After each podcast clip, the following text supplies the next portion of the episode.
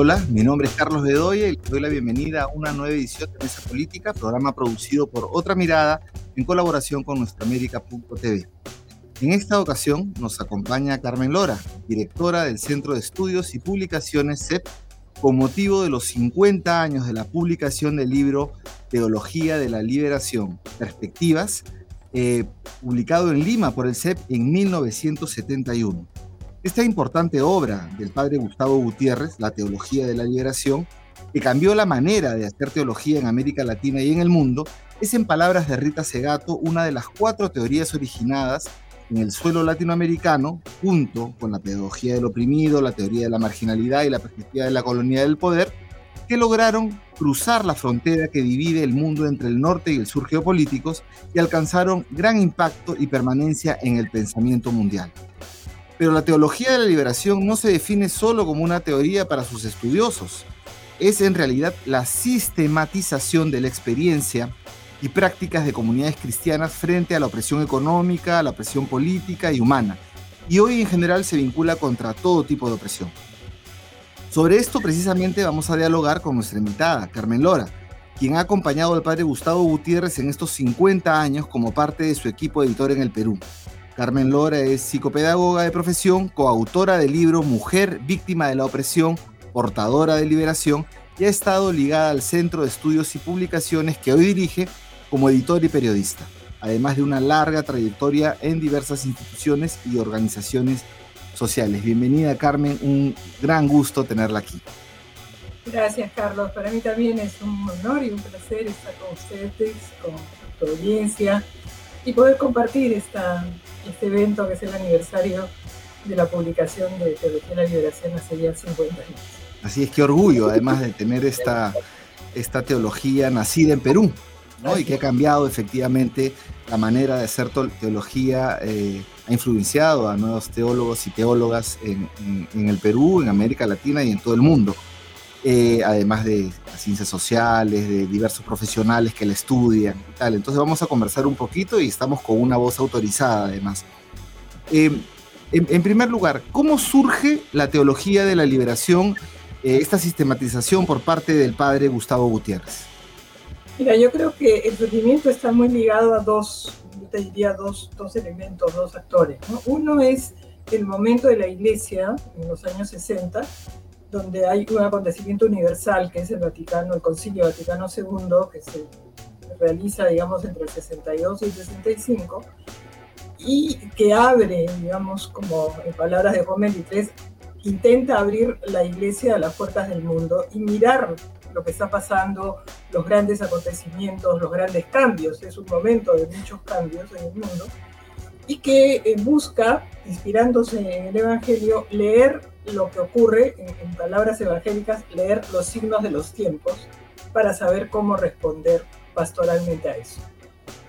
Eso fue muy marcante en el concilio y eso entonces fue retomado por la iglesia latinoamericana, por todos los que integraban la iglesia, digamos, los obispos, pero también los sacerdotes, las religiosas, los laicos. Y este mirar entonces el mundo, la realidad que rodea, en América Latina tiene una característica muy particular. Así como en Europa mirar el mundo era mirar la modernidad, lo que la modernidad había aportado, en América Latina esta realidad está marcada muy fuertemente por una situación de pobreza, de injusticia, que se hace cada vez más presente, más, más evidente, no presente porque lo estaba hacía mucho tiempo, pero se evidencia. Entonces, ¿qué hacer? ¿Cómo, ¿Cómo transmitir el mensaje Jesús en una realidad tan contradictoria es una de las preguntas que está, digamos, al, al inicio de este tipo de pensamiento y también de la pastoral de toda la iglesia, no solamente de la teología de la liberación.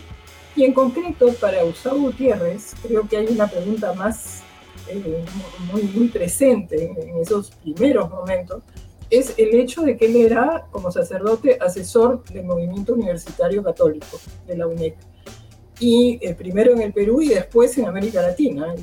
comienza a ser un asesor de América Latina de los movimientos universitarios alrededor del 67, 66, por ahí.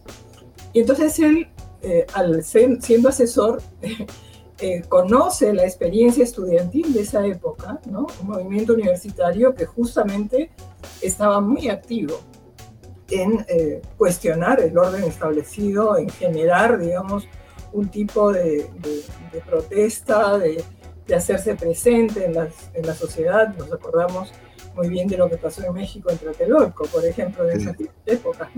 Entonces creo que para Gustavo, cómo acompañar a estos estudiantes eh, comprometidos con la realidad, eh, metidos en la política ya de ese momento, cómo acompañarlos en su experiencia de fe fue una pregunta muy fuerte. Eh, además, en un momento en que también había todo un debate con propuestas que no, que no reconocían una experiencia de fe. Entonces, esas dos fuentes me parece que están muy en la base de lo que Gustavo comience a reflexionar y como tú bien has dicho, eh, es una, una, teología que parte de esa experiencia, parte de la experiencia, sistematiza la experiencia y la devuelve a la comunidad cristiana.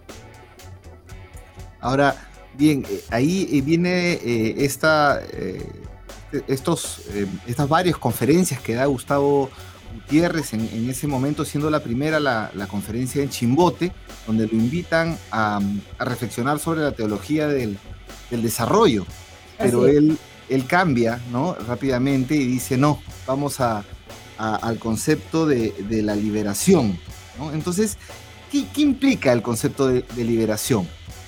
Eh, eh, ¿Cuál es el alcance de esa liberación que él plantea en, Chimbote y que luego la transcripción de esa, de esa conferencia se convierte en, el, primer, en el primer libro? ¿no? El, primer borrador del libro, digamos. El primer borrador.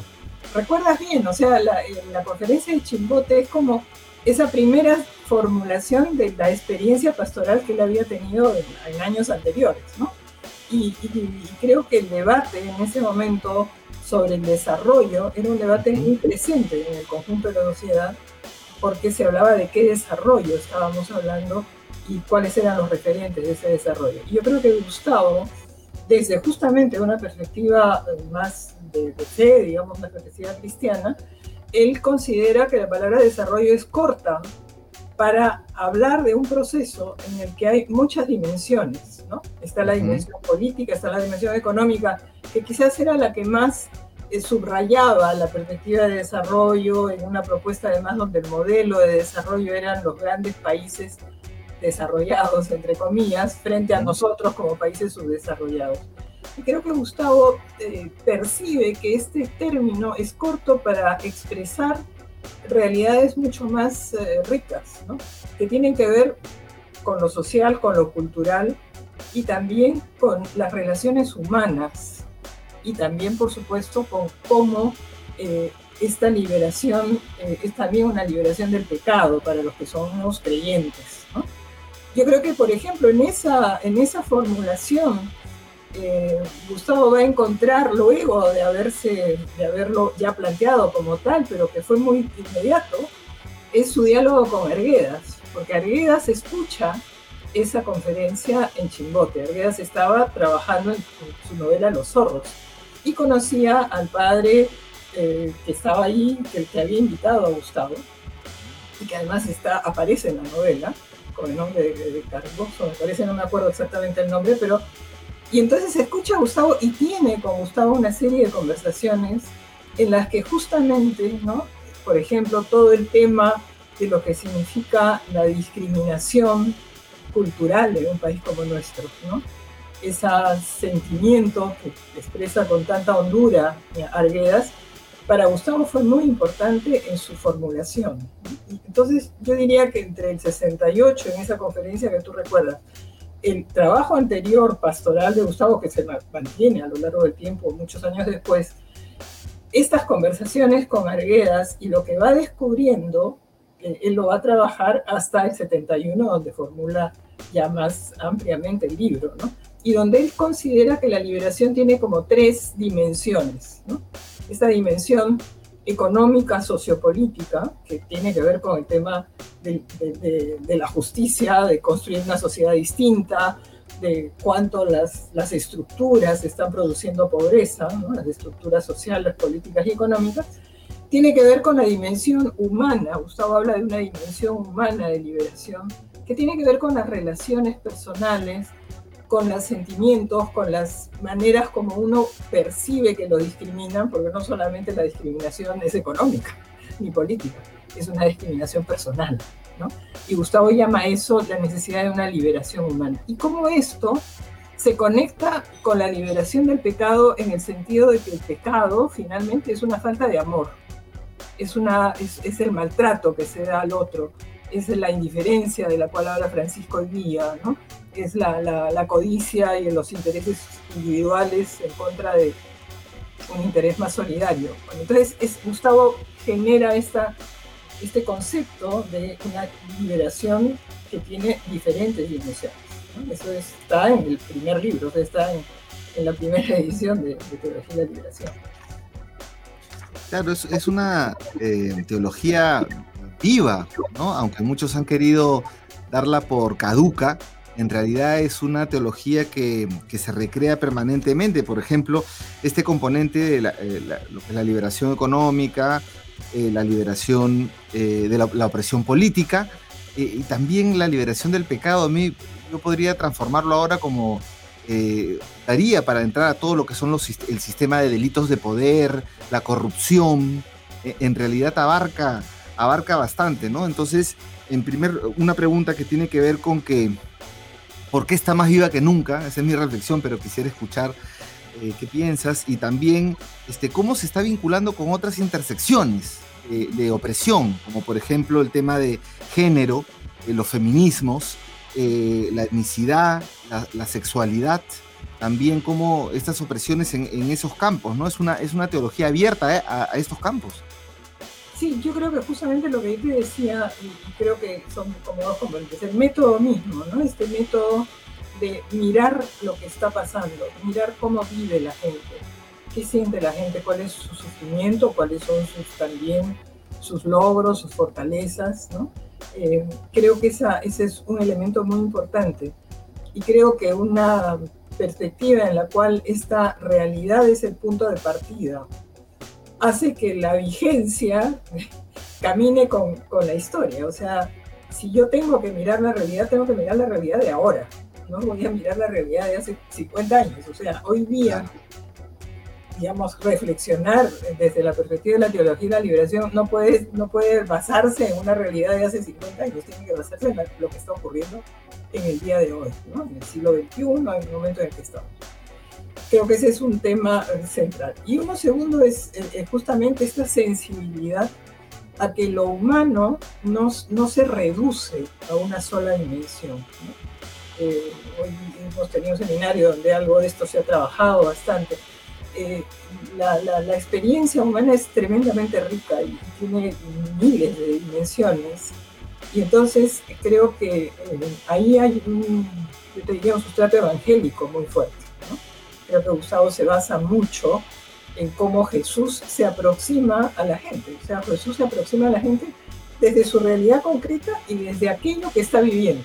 En algún caso es un enfermo, es un ciego, es un leproso, es una prostituta, o es una mujer que es este, acusada de adulterio por los hombres que mm. aparecen como puros y Jesús pregunta ¿y quién está libre de pecado? Tiene la primera piedra, ¿no?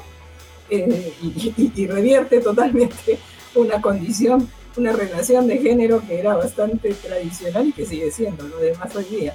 Entonces, me parece que esa, esa sensibilidad que Gustavo tiene a partir del de lo humano, a partir del rostro concreto. ¿no? Gustavo además pelea mucho cuando habla de, no hablemos de los pobres como categoría solamente.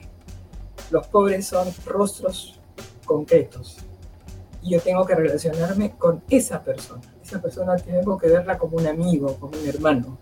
Entonces, esa sensibilidad de, de concreción en la relación yo creo que hace que sea una, teología o una mirada teológica eh, que se abre a, las nuevas perspectivas y condiciones. Entonces yo creo que hoy, por ejemplo, en un momento en el que están tan a flor de piel, situaciones de discriminación como las que tú has mencionado, las que tienen que ver con la mujer, pero que tienen que ver también con una diversidad sexual, o las que tienen que ver también con, la etnicidad, con, el tema del color de la piel, ¿no? lo que hemos visto con esta muerte de Floyd en Estados Unidos, ¿no? o lo que vemos eh, cotidianamente en el Perú con el feminicidio o con el, hostigamiento a personas que no tienen, digamos, eh, las opciones sexuales reconocidas en, el sistema heterosexual. Eh, me parece que son experiencias desde las cuales hoy día esta, esta, esta metodología, esta, este marco conceptual, y podemos hablar también en esos términos de la teología de la liberación, eh, es cómodo usarlo, es, útil usarlo, y creo que es ahí donde me parece que radica su vigencia. La vigencia está eh, no solamente en lo que comenzó hace 50 años, sino en que es útil hoy día para la gente y que quien se acerca lo, lo, utiliza, ¿no? Lo, lo, puede utilizar de acuerdo a su propia vivencia, a sus propias inquietudes. Qué interesante porque se está viendo la teología de la, liberación como, como, marco teórico, como sistematización de experiencias y de ahí el, marco teórico que se formula, un nuevo vocabulario, eh, como método también, como un método de acercamiento. Esto, esto que acabas de señalar sobre la categoría de la pobreza, no, no ver a los pobres como una categoría, sino no, no, no cosificarlos, que también significa, sino verlos como un sujeto un sujeto de transformación, y de ahí creo que hay un gran aporte a, las ciencias sociales, además de, cómo, de, en qué momento surge, ¿no? Entonces, ¿cuál, e, este es el, aporte que tú ves a las ciencias sociales que ha tenido la... Mira, yo creo que ha habido un diálogo muy rico con las ciencias sociales, ¿no? Y quizás eh, hay un elemento que, que, no solamente tiene que ver con las ciencias sociales, tiene que ver con la teología, pero que tiene como una, una consecuencia muy importante para las ciencias sociales en general, es el concepto que Gustavo trabaja muy fuertemente en el libro de que la historia es una sola.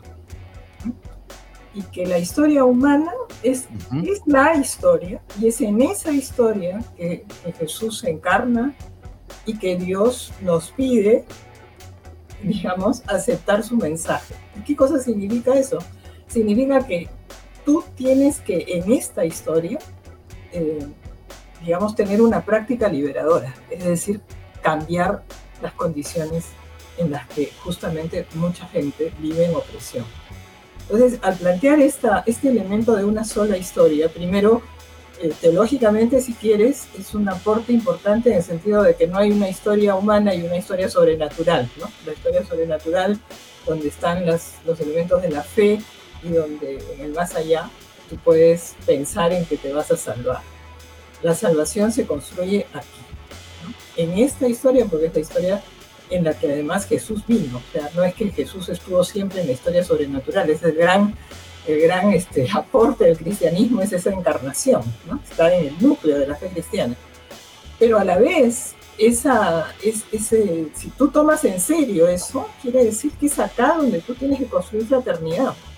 Cuando el Papa Francisco ahora nos habla de fraternidad en un texto que es extraordinario, que es su encíclica Fratelli Tutti, nos está diciendo eh, eh, eh, nuestra fe nos lleva a construir fraternidad en el aquí y en el ahora.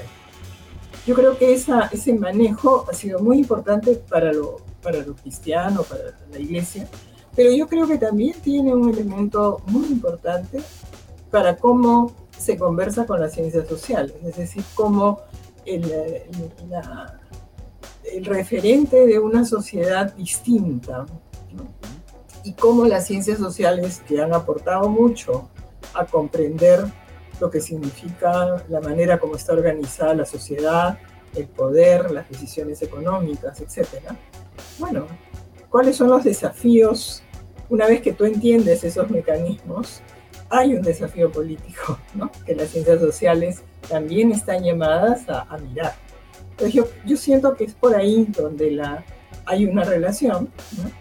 Y a la vez es una relación en la cual siempre creo que es necesario, también desde las ciencias sociales, mirar la riqueza de la realidad humana. O sea, también las personas no solamente son estructuras, no solamente están metidas en la estructura social, están metidas en la estructura más cotidiana, que algunos llaman micro. A mí no me, no me gusta ese término porque es, micro y es macro, ¿no?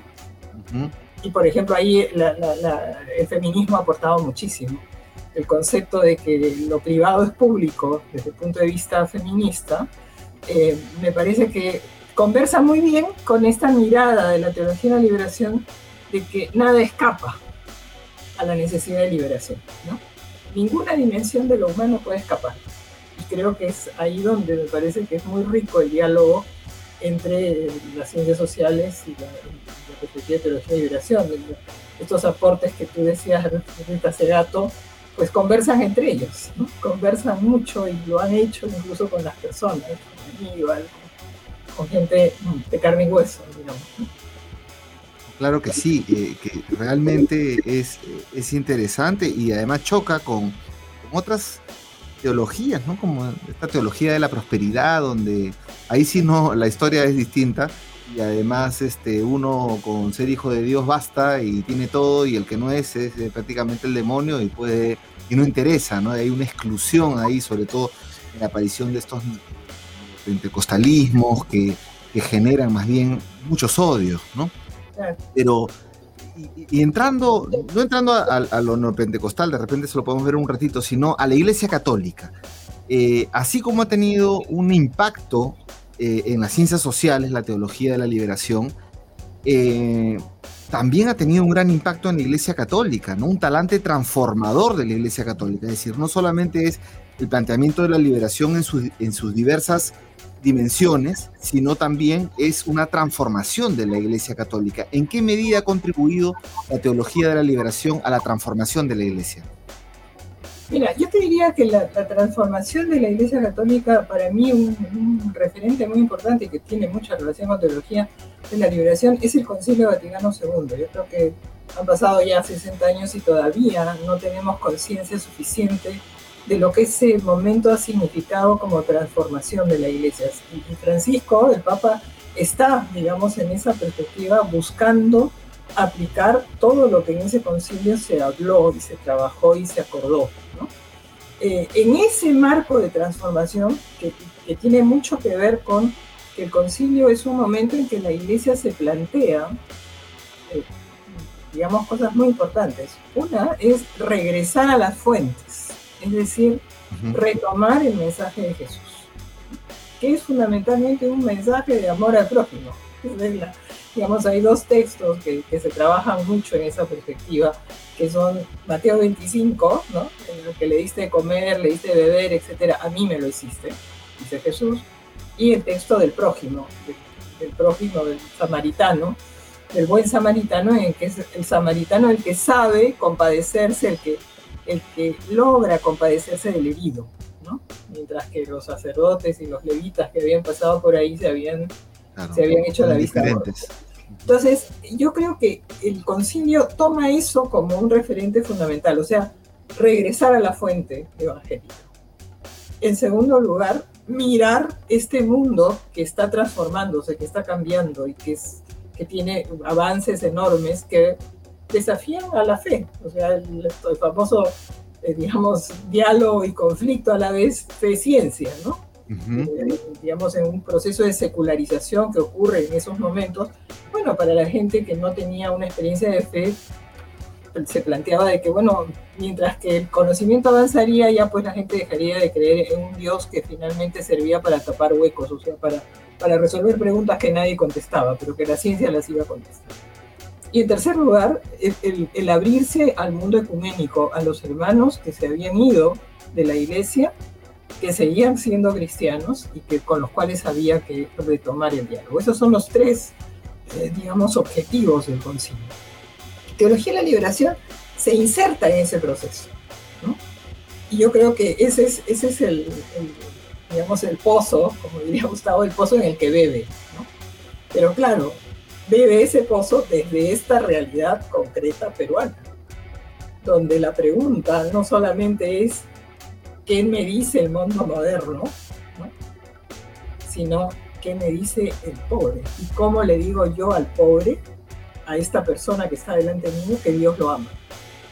Entonces, yo creo que esa, esa, esa, esa experiencia de, digamos, de, mirar la realidad de la pobreza de manera muy concreta y muy personal que tiene Gustavo, yo me parece que ese es uno de los aportes que enriquecen lo que ya estaba en, curso transformándose con el concilio. y esto es claro, este, este aporte, digamos, se puede comprobar muy claramente en un discurso del Papa Benedicto XVI, es el Papa que estuvo antes de Francisco, ¿no? Pablo II, después Benedicto XVI. Benedicto XVI inaugura la conferencia de Aparecida, en Aparecida, que es un santuario en Brasil, eh, las conferencias de los, de los obispos, había habido Medellín, te, he mencionado, creo. Sí. La de Medellín fue cerca a, los 60, digamos, que fue muy 68. importante. O sea, Medellín se produce en agosto de 68. Gustavo da su charla en Chimbote en julio. Entonces te das cuenta que es todo ese momento. Sí, Gustavo como asesor de la y a Medellín. Aparecía es una quinta conferencia de los obispos latinoamericanos y quien inaugura siempre las conferencias es el Papa. Lo ha hecho Juan Pablo II, Juan Pablo II después, Pablo VI primero. Y entonces eh, Benedicto XVI en su discurso inaugural dice que la opción preferencial por los pobres está implícita en la fe cristológica. Es decir, que optar por los pobres que es una parte del mensaje y que es la práctica que la Iglesia Latinoamericana asumió en su magisterio, está en el núcleo de la fe cristológica. Y eso para mucha gente ha significado la adopción, digamos, de, esta, este concepto de pobre, de pobreza y de opción por los pobres, que también estuvo, por supuesto, en Puebla formulada así, como el aporte de esta perspectiva de considerar de que el pobre es el, preferente de Dios. Entonces, eh, toda mirada, toda realidad que la iglesia debe mirar para su trabajo, tiene que estar hecha desde esa preocupación, desde esa sensibilidad. Es por ahí que yo diría el, principal aporte. Aporte, pero... sí, Perdona, Yo, yo, yo, ahora que hemos hablado del Concilio Vaticano II, que sin duda un momento fundamental y que señalas que todavía no conocemos su real alcance o no somos conscientes de su real alcance, pero ha habido momentos en el que en todo caso hemos sido mucho menos conscientes porque han habido unos recodos en los cuales que parecían que se quería retroceder a etapas preconcílicas, ¿no? a, etapas del preconcilio. Y me refiero mucho a, a la aplicación, por ejemplo, de las políticas neoliberales que tienen dentro eh, un individualismo totalmente contrario a lo que es la perspectiva solidaria de una teología de la, de la liberación, de la transformación, y que incluso se identificaba al Papa Juan Pablo II como también, digamos, cercano a, esta otra visión. De repente estoy totalmente eh, errado en la perspectiva, no tengo el mapa completo, pero eso es lo que se percibía y en todo, en todo caso, de Juan Pablo II a eh, Francisco, al Papa Francisco, ha habido, ha habido unos cambios en, la iglesia y creo que se ha revalorado la teología de la liberación. ¿Cómo, cómo lo ves? Sí, yo creo, si tienes lo, lo, que pasa además muchas veces, y creo que en la iglesia quizás más que en otras instituciones, es que claro, todo movimiento renovador y cuestionador genera reacciones conservadoras y resistentes digamos que, reaccionan frente a los cambios y que, que sienten que, no, que, no se adaptan a ellos o que sienten que eso, eh, digamos, vulnera intereses más particulares. Y yo creo que eso ha ocurrido con el concilio, no solamente con la teología de la liberación, hubo un cardenal Lefebvre que se rehusó incluso en la parte litúrgica que la misa fuera en de los idiomas de, de los diferentes países y mantuvo el latín, ¿no? Entonces, esas reacciones han sido muy importantes y frente a la teología de la liberación ha habido tanto reacciones en la iglesia como también en la política. O sea, yo creo que eh, ha sido muy atacada. Y Se ha acusado a Gustavo Gutiérrez, ¿no? Y Injustamente. Ha atacado mucho y en el Perú, además en particular también. ¿no? Y bueno, la gente de Brasil también, los, teólogos de la liberación de Brasil fueron tremendamente atacados y, digamos, vilipendiados, aloneados. Yo creo que eso existió y existió, yo te diría, mm, digamos, entre los años 80 y 90, eh, con, con, bastante fuerza. Yo creo que ahí los papas, pues si quieres, claro, son las figuras que aparecen, pero yo creo que quienes generaban estas reacciones y estas, estos ataques no necesariamente eran los papas, eran otras personas que trabajaban en el Vaticano o estaban fuera del Vaticano. ¿no? Entonces, eh, yo siento que hablar de Juan Pablo II, por ejemplo, hubo documentos que se llamaron las instrucciones sobre la teología de la liberación, donde el Papa Juan Pablo II no fue una persona que firmó una condena, o sea, él en esa primera instrucción que, se usó muchísimo en la prensa y que se, acá se tuvo bastante difusión sobre eso, sin embargo decía, bueno, hay que diferenciar, y hay teologías de la liberación que son muy importantes y ricas, pues hay otras en las que puede haber algunos planteamientos, etcétera, Y además aprovecho para decirte que en todo ese proceso Gustavo tuvo un largo diálogo con el Vaticano, con el que fue Papa Benedicto XVI, que antes era el prefecto de la Sagrada Congregación de la Fe y que tuvo con él muchísimos diálogos muy enriquecedores y en ningún momento Gustavo fue sujeto de una condenación, por ejemplo, cosa que es hoy día casi como algo que mucha gente considera que sí fue, ¿no? Bueno, no fue así, pero claro, hay toda una campaña, medios, etcétera, que, responden a eso.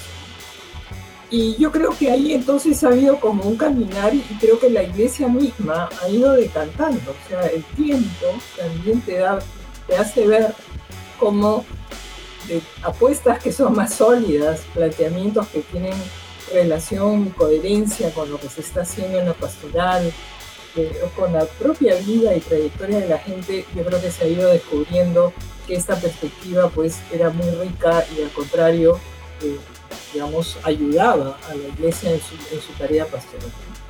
Y yo creo que Francisco, además que es argentino, yo creo que vivió también esa pastoral desde que él era sacerdote, o sea, él ha visto lo que ha significado todos los procesos políticos y sociales en su país y eh, Aparecida, además, creo que para él fue muy importante, fue el, responsable de la redacción de ese documento, del documento de Aparecida, y creo que ahí él debe haber también calado cuánto su experiencia argentina era una experiencia más común a otros países. Entonces yo creo que esa, esa, esa ola, digamos, de crítica, de agresión, eh, que sin duda se ha dado y que todavía se da, porque todavía eso también existe hoy día, ¿no?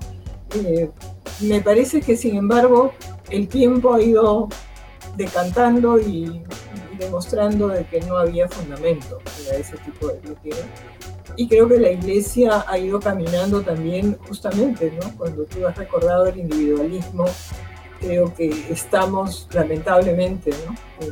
si comparamos los años 60 con 70 con los de ahora, bueno, la hegemonía de una, de una mirada absolutamente individualista, de la búsqueda de los intereses, eh, digamos, muy particulares, de la, de la hegemonía de decisiones económicas que son absolutamente indiferentes a lo que se está sufriendo en este, en este planeta, no solamente en nuestro país, ¿no?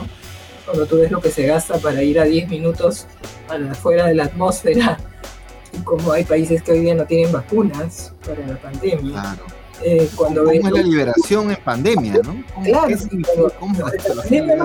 nos ha permitido mirar con tanto dolor lo que está ocurriendo. Y yo creo que entonces también esa, esa dureza que se está viviendo hace reflexionar mucho sobre lo que significa la enorme responsabilidad, sobre todo para los cristianos, yo creo para toda persona de buena voluntad, eh, lo que significa hoy día enfrentar una situación de, de injusticia que es invivible verdaderamente y que puede terminar con la especie, como lo que va a trabajar ahora el tema ambiental. O sea, estamos en una situación muy, muy complicada.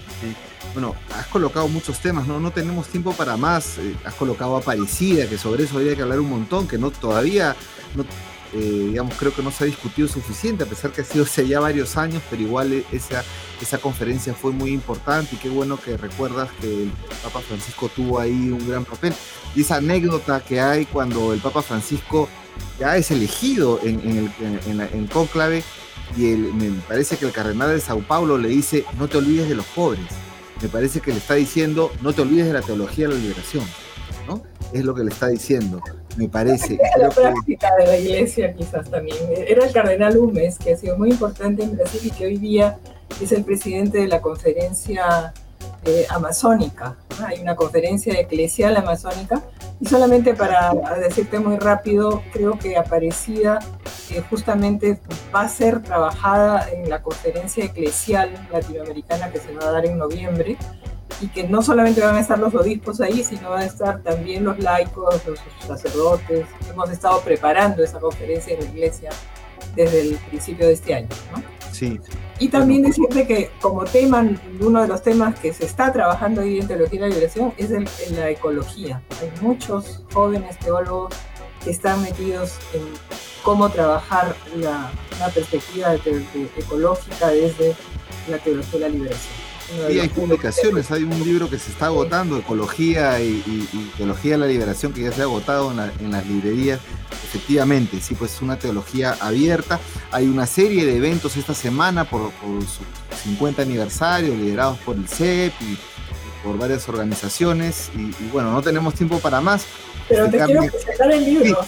Sí, por favor, el, eh, el últimas palabras. Para, como editora, quiero eh, comentarles que hemos escrito, eh, contribuido a hacer este libro que se llama Memoria, Presencia y Futuro, a 50 años de la Teología de la Liberación. Lo vamos a presentar en noviembre y tiene acá la carátula de la primera edición de Teología de la Liberación, que es esta. Claro. Y eh, acá hay muchos, 45 personas que reflexionan sobre el aporte de Gustavo Gutiérrez. Sí, que es un aporte enorme que ha influido en las nuevas generaciones de teólogos, teólogas. Conozco varios varios amigos, Carola Suárez, eh, es varios compañeros que están que han bebido muchísimo de esta teología. Te agradezco mucho, eh, Carmen. perdona que haya hablado quizás demasiado y que no, no haya trabajar todos los temas que tú querías. Eh, sí, no, no, está muy bien. Hemos, abordado bastante. Podríamos conversar muchísimo más porque esto es, es fascinante realmente el aporte del padre Gustavo Gutiérrez. Eh, hacia los diversos ámbitos de la vida, no solamente en la iglesia católica, no solamente al mundo cristiano, sino también al mundo laico. ¿no? Entonces, bueno, muchísimas gracias Carmen. Gracias eh, Carlos. de nada, no, todo bien. Y, bueno, gracias. Y con ustedes, compañeros, compañeras, amigos, amigas, será hasta eh, una nueva edición y pueden entrar a la página de Otra Mirada y de Nuestra América TV donde encontrarán esta entrevista, mucho más, mucho más contenido. Muchas gracias.